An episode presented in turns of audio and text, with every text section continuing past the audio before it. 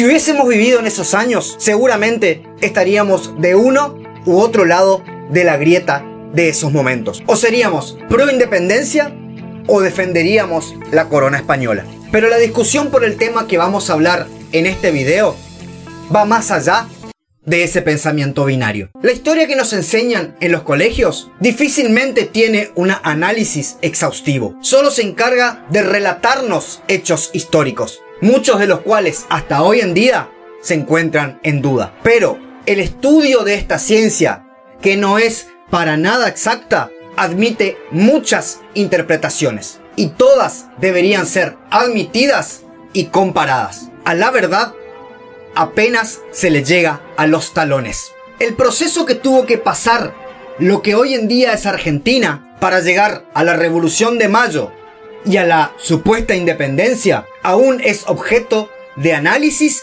e investigaciones. Así que es imposible que alguien tenga la santa palabra sobre los hechos acontecidos. Irina Polastrelli, investigadora académica de historia, nos acerca unos textos que serán objeto de este análisis.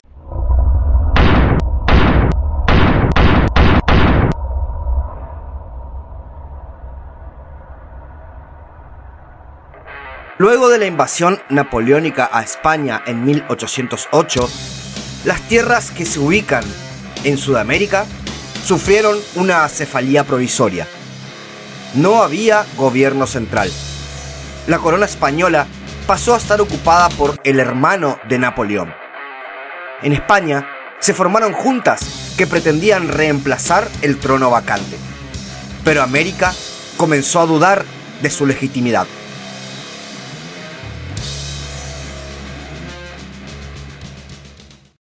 Saturnino Rodríguez Peña, quien había ayudado a fugar a Beresford luego de la famosa primera invasión inglesa de 1806, llevó adelante un proyecto de independencia de las tierras rioplatenses, tutelada por los británicos, que se hizo presente con más fervor aún con la llegada de la princesa Carlota a Río de Janeiro.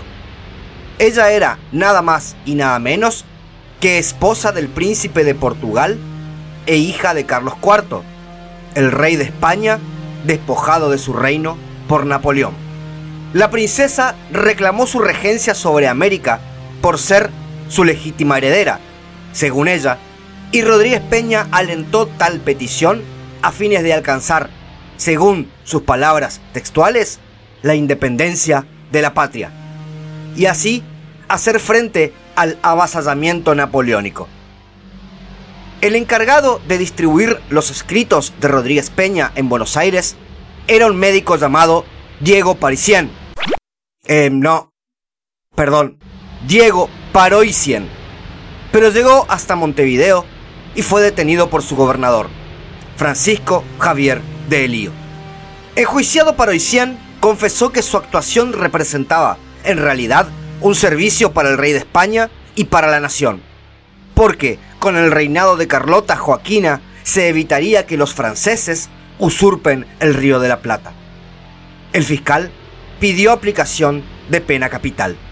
El abogado del imputado era nada más y nada menos que Juan José Castelli, precursor de la posterior Junta de Mayo, quien fundamentaría su defensa alegando la desunión de los territorios que estaban bajo las juntas formadas ante la caída de la corona española, que solo la princesa Carlota podría salvar, la posible ilegitimidad de estas juntas y, sobre todo, la idea de que el plan de independencia no consistía en un desprendimiento total de las tierras latinoamericanas respecto a la corona, sino justamente en cuidar el patrimonio del rey, atento la invasión napoleónica y toma del poder por parte de Francia en esos momentos vivida.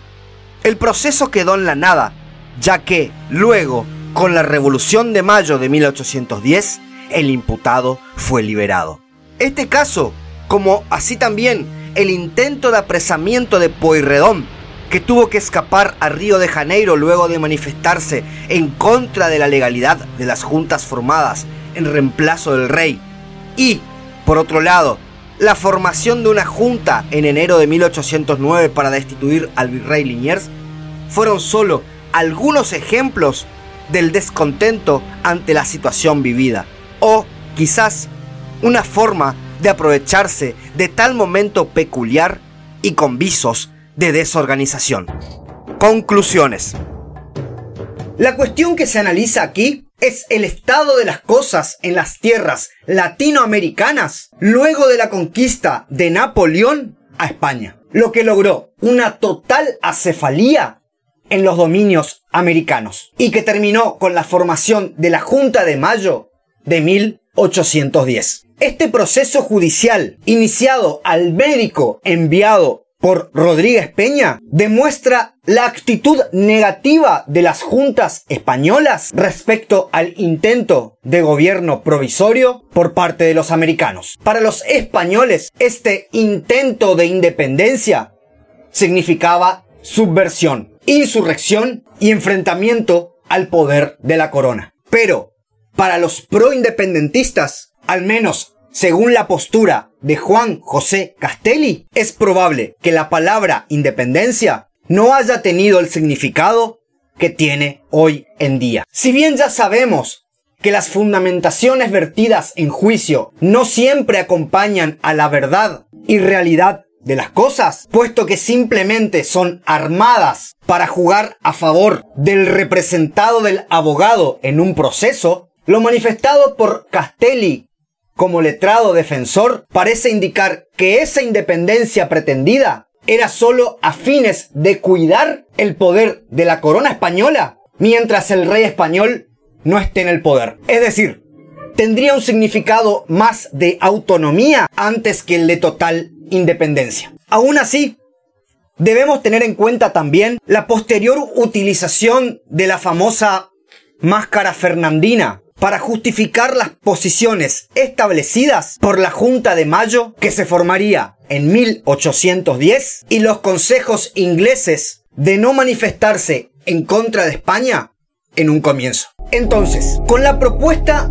de coronar a la princesa Carlota como reina de las tierras americanas. ¿Hubo un intento de independencia total por parte de Rodríguez Peña y los hombres que lo acompañaban en pensamientos? ¿O solo hubo un intento de declararse autónomo de las juntas españolas y de Francia momentáneamente a fines de cuidar la corona española mientras el trono estuviera vacante?